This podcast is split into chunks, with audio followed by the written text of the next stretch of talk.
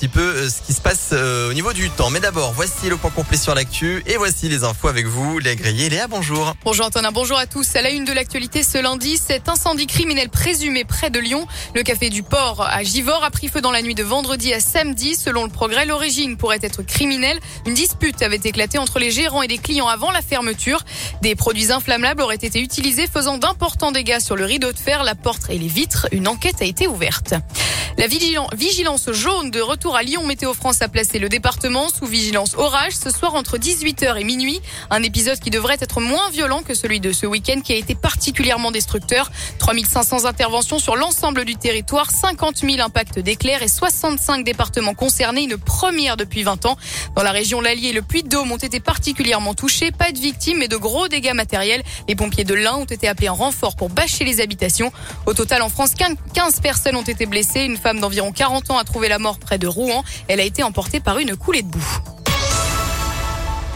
Les médecins généralistes montent au créneau alors que les hôpitaux sont en crise à cause d'un manque de personnel. Certains services d'urgence sont obligés de fermer la nuit. Emmanuel Macron a d'ailleurs lancé une nouvelle mission d'un mois sur l'accès aux soins urgents non programmés et veut ensuite une table ronde avec tous les acteurs de la santé, dont les généralistes. Dans un communiqué, l'association des médecins généralistes fait une proposition. Avec des moyens et du personnel supplémentaire, il pourrait soulager les urgences en prenant en charge une partie des patients. Fabien Gruzel est vice-président de MG France en Auvergne-Rhône-Alpes. Ces annonces sont pour lui une avancée sur les conditions et elles doivent être suivies pour avoir des mesures concrètes. Pour nous, c'est une bonne nouvelle parce que c'est à nouveau une possibilité de se mettre autour de la table et de, représenter euh, les revendications du, syndicat.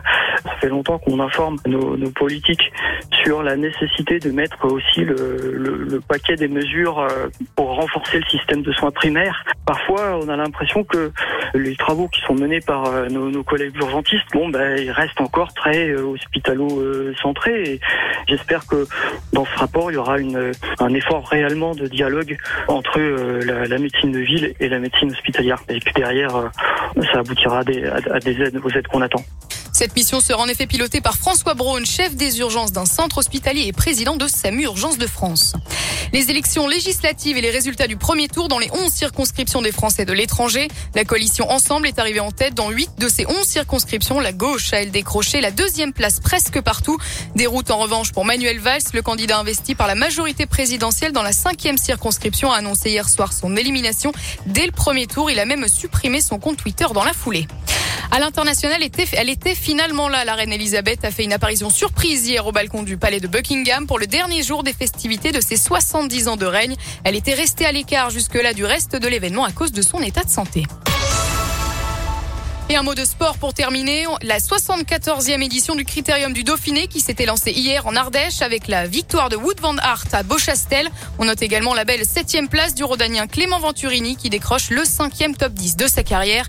Et on reparle également de la défaite du loup rugby hier à Gerland. Les Lyonnais manquent la qualification pour les phases finales du top 14, battus par La Rochelle 26 à 29.